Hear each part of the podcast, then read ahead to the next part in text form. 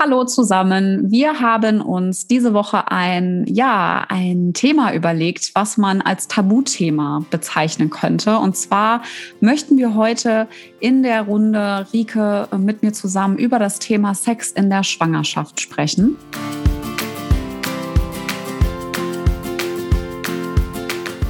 Hallo und herzlich willkommen beim Mama Academy Podcast deinem Podcast für ein ganzheitlich gesundes und erfülltes Mama-Leben. Wir sind Rike, Katharina und Nicole, eine Ärztin, zwei Mamas und drei Yogalehrerinnen. Zusammen möchten wir dich mit unserem Wissen aus dem Bereich Medizin, Yoga, Coaching und Ernährung bei der größten Transformation deines Lebens unterstützen. Als Mamas und Frauen ist es unser Herzensprojekt, dich in deine volle Kraft zu bringen. Ja, es ist deshalb ein Tabuthema, weil man ähm, ja sowieso über das Thema nicht unbedingt ähm, zwingend mit jedem Menschen auf der Straße spricht, ähm, auch nicht innerhalb der Familie, vielleicht mit seiner besten Freundin, aber es ist auch ein sehr, sehr intimes und ich finde auch sehr privates und auch emotionales Thema, gerade wenn man in der ersten Schwangerschaft ist und mit gewissen Dingen ja zum ersten Mal auch konfrontiert wird, ob es jetzt in der Partnerschaft ist oder wenn es um den eigenen Körper geht. Und deshalb freue ich mich, Rike, dass du wieder als Frauenärztin ähm, an unserer Seite jetzt hier bist und ähm, genau dieses fachliche Wissen einfach ergänzen kann, um eben auch da draußen ja aufzuklären und auch gewisse Dinge ja vielleicht zu bestätigen oder Frauen auch ein bisschen so eine Leichtigkeit wieder zurückzugeben. Liebe Katha, ich freue mich auch. Ich habe extra für dich meine erotische Stimme heute ausgepackt. Ich bin ein bisschen heiser. Entschuldigt es. Aber ich freue mich total auf dieses Thema, weil es ist wirklich, ähm, du hast ja schon gesagt, ein Tabuthema. Und ja, sowohl im Freundeskreis, aber auch ähm, in der Praxis ähm, merke ich einfach, dass sich die Frauen selten trauen, darüber zu sprechen. Eigentlich erst ähm, wenn sie brennende Fragen haben oder Probleme, wenn sie ne? mit Problemen mhm. kommen. Und ähm, ja, aber dass sonst halt so wenig darüber geredet wird. Ähm, wenn man aber mal Dr. Google fragt, dann merkt man, wie interessant das Thema aber doch für die Frauen ist. Und ich finde das super schade, weil ja, jeder hat die Berechtigung. Ähm, meine Güte, die äh, Libido, die Lust auf Sex, die geht ja nicht weg, nur weil man schwanger ist. Und ähm, deswegen freue ich mich, dass wir heute mal ein bisschen aufklären dürfen. Ich freue mich auch. Und wir haben uns ähm, ja im Vorfeld wieder ein paar Fragen überlegt. Und ich sage ähm, einfach, lass uns starten. Und ähm, ich würde dir die erste Frage einfach zuwerfen, wie immer. Und zwar die Frage, ist denn Sex überhaupt erlaubt in der Schwangerschaft? Auf jeden Fall. Also Sex in der Schwangerschaft ist ähm, erlaubt, ja, von positiven Test bis zur Geburt. Es gibt ein paar Ausnahmen, über die wir später auch nochmal sprechen wollen, wo ähm, Sex mit Vorsicht äh, zu genießen ist oder ähm, vielleicht auch zumindest für eine Zeit, ähm, ja, man enthaltsam sein sollte, aber insgesamt ist Sex auf jeden Fall erlaubt, auch gerade in der frühen Schwangerschaftswoche. Das ähm, Baby, der Embryo, der ist an der Fruchtblase einfach ähm, so gut geschützt durch das umgebende Fruchtwasser, aber dann muss man sich auch nochmal vorstellen, kommt noch die dicke Gebärmutterwand, die dazwischen liegt und ähm, der Gebärmutterhals, der ja normalerweise auf jeden Fall über drei Zentimeter lang ist, fest verschlossen ist und ähm, ja, das Kind einfach wahnsinnig gut behütet ist im Körper der Frau und ähm, ja, weder erdrückt wird noch ähm, verletzt werden kann und auch die Erschütterung, ähm, wenn es zum Orgasmus kommt, ähm, wenn die Frau sich schneller bewegt, ja, ähm, beeindrucken das Baby eigentlich nicht. Es wird ähm, vielleicht sogar sanft hin und her geschaufelt, was ihm vielleicht auch sogar eine Freude sein kann. Also ähm, dem Kind äh, passiert auf jeden Fall nichts und ähm, die Angst, die kann man schon mal direkt ablegen legen. Und sag mal, wenn du jetzt, und ich, wir sagen ja allgemein über Tabuthemen, wir sind ganz einfach ganz offen. Und wenn es da jetzt aber wirklich so Männer und Frauen gibt, die schon wirklich auf härteren Sex einfach stehen, würdest du sagen, kannst du das einfach trotzdem weiter irgendwie für dich durchführen? Oder würdest du sagen, ja, ein bisschen, ein bisschen zarter machen ist vielleicht doch ganz gut?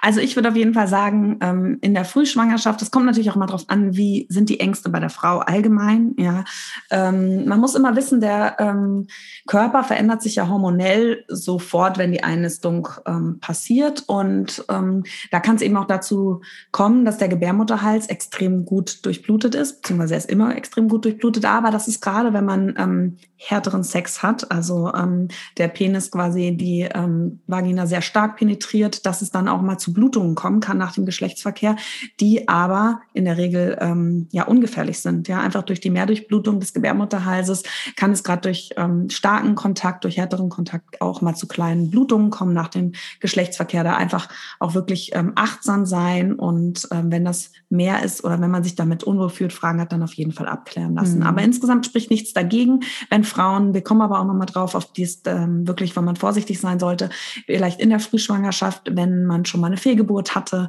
ähm, dann würde ich da doch nochmal ein bisschen zurückhaltend sein und das aber auch so ein bisschen austesten, ja, wie fühlt sich das überhaupt an? Auch das Empfinden mhm. kann natürlich in der Schwangerschaft ganz anders sein.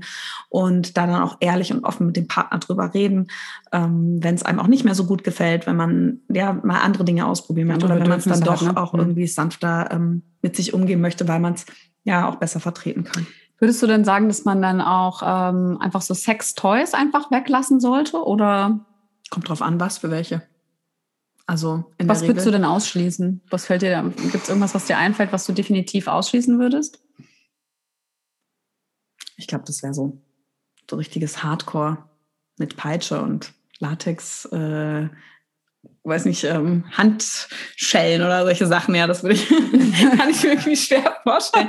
Aber ja, prinzipiell, ich würde alles weglassen, was sich unangenehm anfühlt ähm, und extrem auf die Hygiene achten. Mhm. Das wäre nochmal in der Schwangerschaft einfach ganz, ganz besonders wichtig.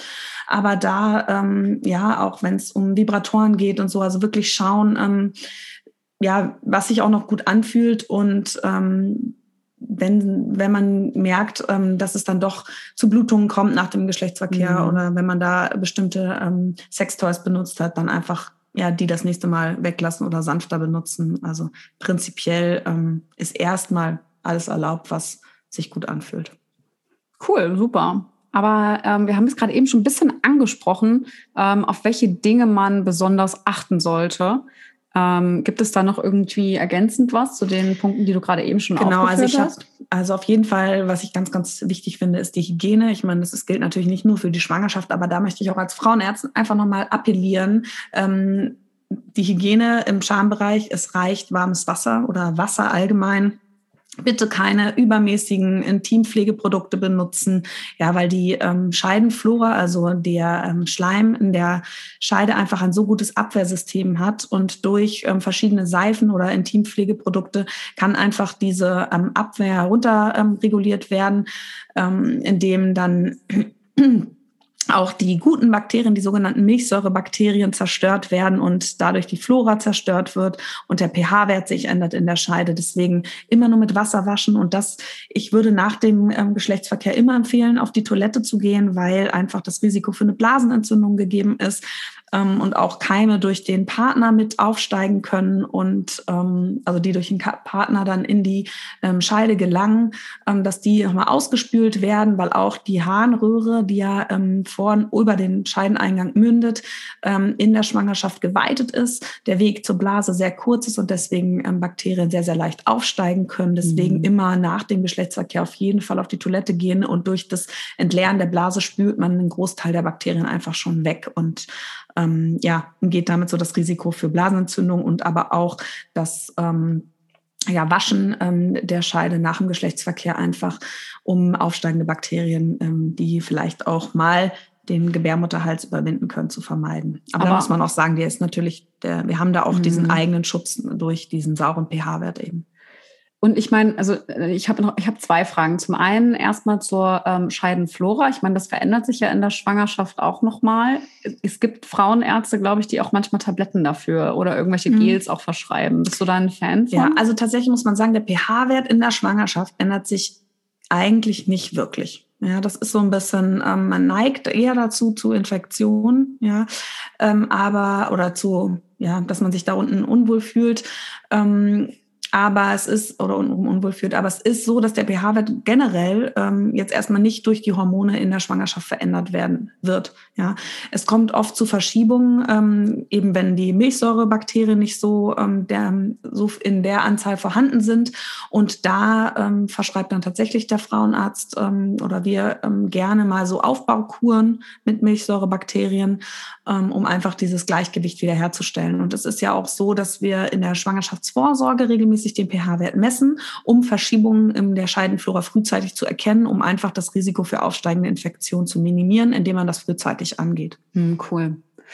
Und die andere Frage, die ich habe, ähm, betrifft eigentlich eher die Männer, mhm. weil also ich meine, jeder, der schon mal irgendwie einen Pilz hatte oder so, ist ja immer die große Frage, wo kommt's her? Nicht, dass ich jetzt dem Mann den, den, die Karte zuschieben möchte, aber würdest du sagen, gerade wenn man in der Schwangerschaft sowieso ein bisschen mit Bakterien etc. irgendwie aufpassen sollte, dass man selbst vor dem Sex, dass der Mann eben auch extremer nochmal auf eine eigene Hygiene achten sollte? Also ich finde, Männer sollten generell natürlich auch immer mit einbezogen werden und auch Männer sollten sich ähm, dementsprechend reinigen, ja, auf jeden Fall. Und das kann man ja auch nochmal besprechen, ja, dass man einfach da nochmal extremer drauf achtet. Aber auch da reicht eigentlich das ähm, Waschen mit Wasser aus. Bei Pilzen ist es tatsächlich so, dass Frauen deutlich ähm, anfälliger sind als Männer. Das ist häufig, viel, viel häufiger Frauen betrifft als Männer. Und ähm, da ist ja auch generell die Frage so ein bisschen auch in der Wissenschaft, wieso leiden manche Frauen so häufig unter Pilzinfektionen und andere fast gar nicht. Und man geht davon aus, dass die Pilze so unter der obersten Hautschichten lagern und eben darauf warten, dass dieser pH-Wert vielleicht nach verschoben ist und mhm. sich dann halt wieder hervorzukommen und sich wieder ausbreiten zu können. Deswegen wird frühzeitig eben da nochmal geschaut, auch beim Frauenarzt immer, ähm, ob der pH-Wert sich verschiebt. Hat da Stress was mit zu tun? Auf jeden Fall. Stress setzt unsere Immunabwehr herunter und ähm, Stress kann natürlich auch ähm, die Scheidenflora in dem Sinne dann verändern. Man geht auch davon aus, dass die Bakterienflora des Darms ähm, ähnlich ist mit der der, ähm, der ähm, Scheidenflora. Das heißt, auch da ähm, kann Zusammenhänge entstehen. Also wenn man da ähm, ja, Antibiotika auch zum Beispiel genommen hat, verändert sich ja auch die Darmflora. Genauso kann sich die Scheidenflora auch eben verändern und dass sich dieses beides so mitbedingen kann. Ja, super interessant. Mhm. Können wir nochmal eine extra Folge zu aufnehmen. Ja, finde ich super. finde ich wirklich gut. Ähm, okay, dann lass uns die nächste Frage anschauen. Und zwar haben wir uns überlegt, ähm, die Frage zu besprechen, wann Sex in der Schwangerschaft ein absolutes No-Go ist. Also was würdest du sagen, wann sollten wir das als Frauen definitiv zur Sicherheit des Kindes ähm, lieber nicht machen. Also immer wenn Blutungen in der Schwangerschaft auftreten, die sollten immer ärztlich abgeklärt werden, auf jeden Fall. Ähm, und in, dann sollte geschaut werden, erstmal, woher kommt die Blutung? Ja, wenn es tatsächlich nur eine Blutung, das kann auch mal spontan passieren, am Gebärmutterhals ist außen, weil die Scheide, äh, weil die ähm, der Gebärmutterhals eben verbessert durchblutet ist, dann ähm, ist das nicht unbedingt eine Kontraindikation, aber sobald man vielleicht die Ursache nicht wirklich sehen kann, ähm, vielleicht noch in sehr frühen Wochen ist, kommt zu einer Blutung, ja, dann ähm, auf jeden Fall ähm, erstmal auf Geschlechtsverkehr verzichten, bis man wirklich das abgeklärt hat und dann individuell mit dem Frauenarzt auch besprechen, wenn die Ursache bekannt ist. Dazu gehört zum Beispiel aber auch eine Plazenta previa. Ähm, das heißt, dass die Plazenta der Mutterkuchen eben über dem inneren Muttermund liegt. Ja, auch das ähm, ist ein Risiko für Blutung, ist ein Risiko für vorzeitige ähm, Entbindungen. Ähm, da sollte auch ähm, vor allem in den späteren Wochen auf jeden Fall auch auf Sex verzichtet werden. Ähm, vorzeitige Wehen und Gebärmutterhalsverkürzungen, ja, ist auch nochmal ein Punkt, ähm, wenn das bekannt ist. Ähm, auch ähm, eher kein Sex, zumindest ähm, ja kommt ja auch immer auf die die Schwangerschaftswoche dann auch an, aber ähm, das sollte, bis es nicht mit dem Frauenarzt besprochen wurde, erstmal darauf verzichtet werden. Ähm, vorzeitiger Blasensprung absolut auch No-Go. Außerdem, außer es wäre tatsächlich jetzt irgendwie ähm, ein Tag vor Entbindungstermin die Blase platzt zu Hause, dann könnte man noch mal, äh, wenn man sich dann noch, wenn man noch Lust hat. Aber das ist ja sowieso ein Grund, auch ähm, in die Klinik aufgenommen zu mhm. werden, ähm, der vorzeitige Blasensprung. Von dem her ähm, fällt das dann auch raus. Und ähm, es gibt ja auch Frauen, die aufgrund ähm, ja mehrerer Frühgeburten, aufgrund vergangener ähm, Zervixinsuffizienzen, also verkürzten Muttermund, eine sogenannte Zerklage haben. Das heißt, eine, ähm, Muttermunds, ein Muttermundsverschluss, der operativ durchgeführt wurde. Und wenn das der Fall ist, gab es ja auch immer eben einen Grund in der Vorgeschichte.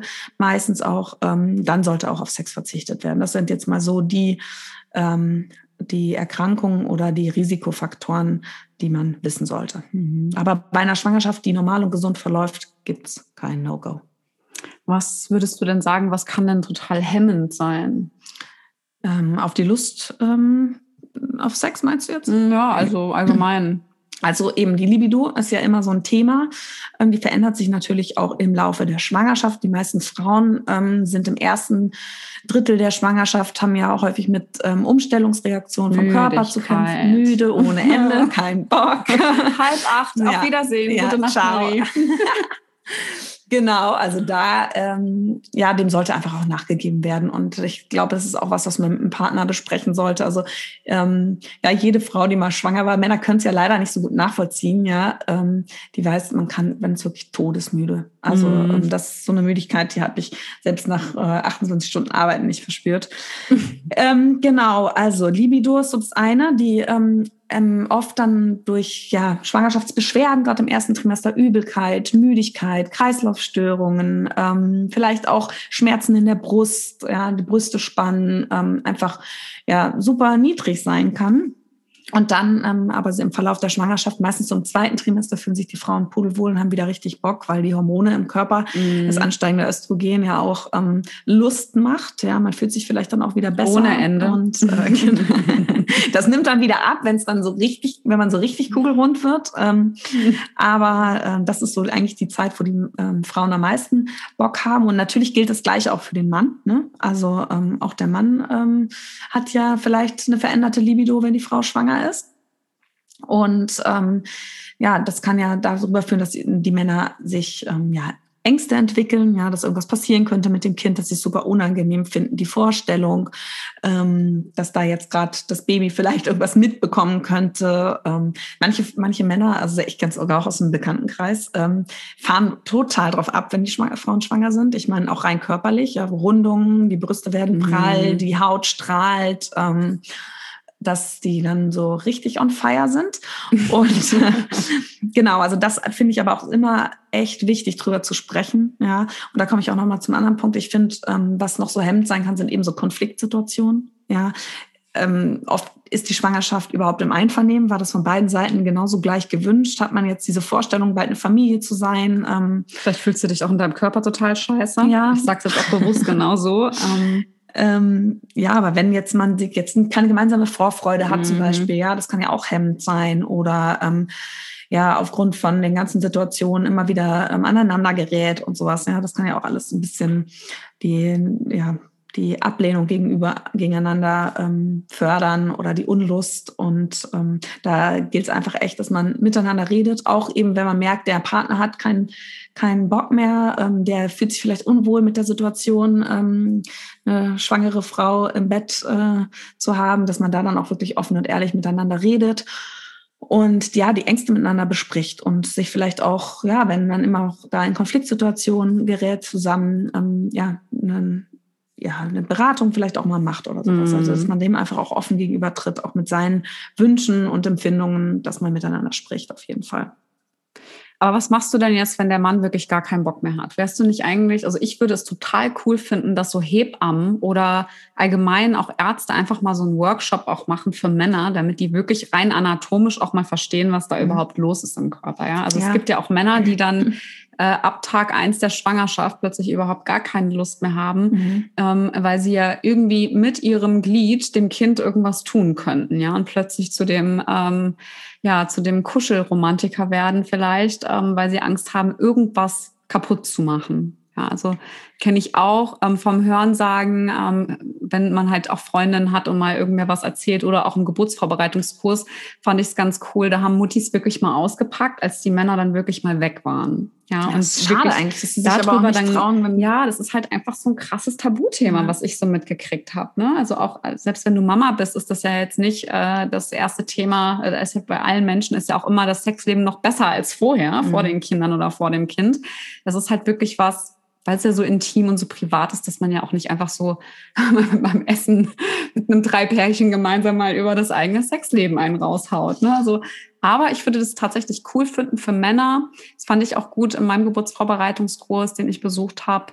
Ähm, gab es dann auch eine Männerrunde. Also da waren die Männer mhm. dann auch alleine mit der Hebamme und durften ihre Fragen stellen. Und da sind auch solche Fragen gestellt worden. Das fand ich total cool, dass da einfach so ein Bewusstsein auch einfach da ist, um einfach auch mal nachzufragen. Weil ja. was machst du denn? Du gehst vielleicht als Partner, gehst du mit zum Frauenarzt und da hat auch nicht jeder Mann Bock, neben der Frauenärztin zu sitzen mit der schwangeren Frau, ja, und jetzt erklären Sie mir mal. Also mhm. es ist so. Aber das wäre jetzt so gerade mein Ding, äh, Tipp gewesen irgendwie auch. Ne? Also erstmal reden, reden, reden ne, mhm. ne, miteinander als Paar auch und ähm, ja, sich informieren. Ich meine, es gibt auch gute Informationsquellen online. Ja, ich finde es super, was bei dem Geburtsvorbereitungskurs war. Ähm, Habe ich auch schon von anderen Frauen mitbekommen. Und eben, es sind aber auch Themen, meine Güte, die kann man auch mit dem Frauenarzt besprechen. Ja, man kann auch sagen, komm, ich frage mal an, die Frau und dann vielleicht. An, ne? oder, oder, genau, so. du kannst mhm. ja auch, wir haben auch Telefonsprechstunden zum Beispiel. Und dann sich das einfach nochmal so die Sicherheit einholen. Mhm. Oft ist es ja auch nichts anderes. Ne? Aber klar, ähm, oft geht's ja auch um dieses, was wir vorhin schon gesagt haben, dass es ja, diese Vorstellung, ne, dieses, ähm, wenn sie mit dann, wenn man mit der Frau im Bett ist und das die ganze Zeit sieht, den Bauch und so, die, gegen diese Gedanken kann man natürlich auch wenig machen, wenn das die Libido hemmt. Dass man da dann vielleicht mit einem anderen Weg findet, vielleicht auch andere Sexstellungen ausprobiert, wo das vielleicht für den Mann nicht so sichtbar ist, mhm. ja, wenn er da wirklich extreme Probleme mit hat. Ähm, ja, oder andere Dinge findet, wie man sich irgendwie gegenseitig auch befriedigen kann, ähm, dass man da einfach auf jeden Fall einfach miteinander ins Gespräch kommt und sich auch als Frau rausnimmt zu sagen, ich habe aber total Bock. Und ich möchte da jetzt nicht drauf verzichten, die nächsten neun Monate, sondern dann in diesen, diesen offenen Gespräch mit dem Partner geht. Ja, super. Also ich finde, also da würde ich echt wirklich mal, äh, wäre ich mal gespannt auf das Feedback von unserer Community, wie es den Frauen da drum, also wie es da irgendwie so drum bestellt ist. Das kann man ja auch ganz anonym machen. Äh, lass uns vielleicht da mal vielleicht in der Story auf jeden Fall mal was zu machen. Ja, super gerne. Das würde mich super interessieren, gerade weil es auch so ein Tabuthema ist. Ähm, ja, aber wenn wir jetzt gerade noch mal über äh, Sexpositionen sprechen, ähm, wenn der Bauch so groß ist, was würdest du denn sagen? Ähm, sag mal so typische zwei oder drei Stellungen, wo man sagen muss, okay, kein Problem, absolut okay. Ist auch vielleicht entlastend für den Rücken mit dem dicken Bauch und so. Also wenn wir gerade mal noch so auf die Körperhaltung von uns gehen, wir sind ja, wir sind ja bekennende Yogis und wollen ja auf die Haltung achten. Also, also Spagat ist richtig cool auf jeden Fall. äh, nee, also ganz wichtig ist ähm, immer schauen, dass der Bauch halt irgendwie nicht stört, dass man immer gut Luft bekommt. also, das dass man da, wenn jetzt unten ähm, ja auf die Frau unten liegt, ja, und der Partner oben drüber liegt, das kann schon sehr unangenehm sein. Mhm. Sowieso die Rückenlage am Ende der Schwangerschaft für viele Frauen auch nicht mehr angenehm. Ja, viele leiden dann unter dem typischen äh, Vena-Cava-Syndrom, wenn die untere Hohlvene abgedrückt wird und so zu Kreislaufproblemen. Also das ist jetzt vielleicht nicht die beste Position. Was immer geht, ist, wenn die Frau oben, drau oben mhm. drauf ist. Also das heißt, ähm, im Sitzen ähm, ist super, aber auch die Löffelchenposition, wie sie so schön genannt wird, ja, also von der Seite und der Partner dann vielleicht hinten. Ja, das kann ja auch nochmal eine äh, Möglichkeit sein, wenn der Partner dann auch der große Bauch irgendwie ähm, stört oder seine, sein Kopfkino da angeht. ähm, Genau, das wäre nochmal was. Und auch da kann eben die Frau ganz gut kontrollieren, ähm, wie tief der Penis penetriert, wie es sich angenehm anfühlt. Und ähm, genau, also das wären so die Positionen, die mir jetzt auf jeden Fall mal einfallen. Und ansonsten, ja, experimentierfreudig sein, ähm, ja, sich Raum geben, Möglichkeiten zu finden, wie es beide zufriedenstellt und beide glücklich macht. Und ähm, da dann einfach, ja, wie wir es immer predigen, ja, auf den eigenen Körper hören und schauen, was fühlt sich wirklich gut an und Frauen macht den Mund auf, wenn es euch nicht gefällt. Ja, seid da auch ehrlich und nichts ertragen, was man nicht ab kann, ähm, was einem vielleicht unangenehm anfühlt, auch wenn es vorher immer so die Lieblingsposition von beiden war, dann einfach sagen, hey, wir müssen jetzt mal was anderes, mm, anderes ausprobieren. Ja. Ich habe noch eine letzte äh, spannende Frage und das hat äh, bestimmt der ein oder andere da draußen ähm, schon gehört. Und zwar äh, drittes Trimester der ET naht und ähm, was hat es damit auf sich, wenn man sagt, dass eben Sex auch geburtseinleitend sein kann? Das war auch immer der Lieblingstipp meiner Hebamme. ja. Äh, nee, also wirklich, wenn der, der Geburtstermin ähm, naht und vorher muss man auch sagen, ähm, hat das auch keine Wirkung. Also wie gesagt, ähm, Sex in der Schwangerschaft führt jetzt nicht zu vorzeitigen Wehen. Ähm, aber wenn der Körper bereit ist und schon genügend ähm, Andockstellen für die ähm, Hormone gebildet hat, dann kann Sex tatsächlich einen Beitrag dazu leisten, dass die Geburt ausgelöst wird. Und dazu, das kommt zum einen eben durch die Prostaglandine, die auch im Spermium, ähm, ähm im Sperma, nicht im Spermium, Sperma des Mannes enthalten sind sind, die dann eben den Muttermund ähm, ja auch weich machen können und die Geburt einleiten können. Das ist ja auch das gleiche Hormon, was in den Wehen einleitenden Zäpfchen mit drin ist in der Klinik. Natürlich viel niedriger dosiert. Also da kommt es wirklich drauf an, wenn das jetzt, wir empfehlen es oft auch Frauen, die so über dem Termin sind. Ja, das kann noch so den letzten Rest geben aber auch ähm, ja der Orgasmus selbst, ja durch das Ausstoßen von Oxytocin kann Wehen auslösen. Und das gleiche Prinzip ist ja auch, ähm, wenn Brustwarzen zum Beispiel stimuliert werden, also mal Brustwarzenmassage, auch das kann den Oxytocin-Ausstoß ähm, erhöhen. Und Oxytocin ist ja das bekannte ähm, mhm. Wehenhormon und kann ähm, helfen, die Geburt auszulösen. Aber wie gesagt, erst wenn wirklich auch der Körper dafür reif ist, also jetzt keine Panik, ähm, der Geburt, äh, der Gebärmutterhals wird sich nicht verkürzen ähm, aufgrund äh, von Geschlechtsverkehr, wenn der Körper noch nicht dafür bereit ist. Ich finde es total cool, weil ich, ähm, ich habe so schon seit Ewigkeiten folge ich in meinem privaten Instagram-Account auch Geburtsfotografen und da sieht man das ganz oft ähm, auf Bildern, dass Frauen auch während der Geburt in den Brustwarzen tatsächlich stimuliert werden. Also finde ich ähm, fand ich da schon immer super interessant. Der natürliche, cool, ne? äh, das ja, natürliche ja. Wehenmittel, ja. Das ist echt cool. Ist, ähm, ja, krass. Aber wenn du jetzt sagst, dass ähm, Sperma ähm, das ja alles bewirkt, ähm, habe ich doch eine letzte, noch eine letzte Frage, ja. eine zweite letzte Frage. Und zwar würdest du denn sagen, dass man ähm, in der Schwangerschaft selbst, auch im ersten, zweiten Trimester, eher davon absehen sollte, dass der Mann in der Frau kommt oder tatsächlich sogar auch ein Kondom benutzen sollte? Oder würdest du sagen, ist egal? Ist im Endeffekt egal. Also man darf sich natürlich nicht äh, davon, also ich meine, man geht ja davon aus, dass man eh schon äh, regelmäßig äh, Geschlechtsverkehr hat und mindestens einmal ohne Kondom. Von dem her, ne, sexuell übertragbare Erkrankungen sind immer da. Also wenn da irgendwas beim Mann ist, ja, oder der sich ähm, unwohl fühlt, dann ähm, natürlich entweder gar kein Sex oder Kondom benutzen, aber ansonsten, also Verhütung brauchen wir nicht mehr. Ja, genau. Und ich meine aber eben nur wegen dem Sperma. Ach so, nee, das, nein, das mhm. habe ich ja eben schon gemeint. Nee, das ist tatsächlich nur, wenn wirklich der Körper auch dafür bereit ist. Also die Rezeptoren, die Andockstellen für das Prostaglandin, das im ähm, Sperma enthalten ist, existieren noch gar nicht ähm, bis zum Ende der Schwangerschaft. Die werden ja im Verlauf der ah, Schwangerschaft oh, okay, erst gebildet. Super. Das ist ja auch das, wir haben ja mal über die Luvendiät gesprochen. Ähm, das bewirkt ja auch diese, ähm, dass die Rezeptoren dann vermehrt ausgebildet werden und die gibt es eben erst am Ende der ähm, Schwangerschaft. Super, cool. Ich finde, das war äh, eine ganz, ganz tolle Folge. Ähm, es hat auf jeden Fall, ähm, war da auf jeden Fall auch was dabei, was ich jetzt so für mich mitnehmen kann. Ähm, ich glaube auch, dass es da draußen ähm, den, den werdenden Mamas mit Sicherheit auch das eine oder andere äh, mit auf den Weg gibt. Wie immer gilt, ähm, schreibt uns super gerne bei Instagram, wenn ihr Fragen habt oder auch Anregungen zu dem Podcast. Ähm, falls wir wieder ganz, ganz viele Fragen zusammenbekommen, machen wir auch super gerne nochmal eine zweite Bonusfolge nur mit Q&As, ja, dass, wir wirklich, cool dass wir wirklich auf eure Fragen noch gezielter eingehen können. Ähm, das natürlich auch ganz anonym, ohne dass man da Namen nennt. Und ähm, ansonsten hinterlass uns, ähm, wenn du nicht bei Instagram bist, gerne auch in den Kommentaren hier bei iTunes gerne deine Frage einfach. Lass uns einfach die Nachricht da. Wir checken da auf jeden Fall ähm, ganz oft die Kommentare von euch, euer Feedback oder wenn du auch einfach nur Lust hast, uns ein, ähm, ja, eine, eine Bewertung dazulassen, ähm, fünf Sterne, ähm, dann freuen wir uns auch. Das hilft uns, dass wir noch sichtbarer werden und noch viel mehr Frauen draußen erreichen. Und ähm, ja, dann würde ich sagen, äh, vielen lieben Dank fürs Zuhören und wir sagen Tschüss. Ciao. Lasst euch gut gehen.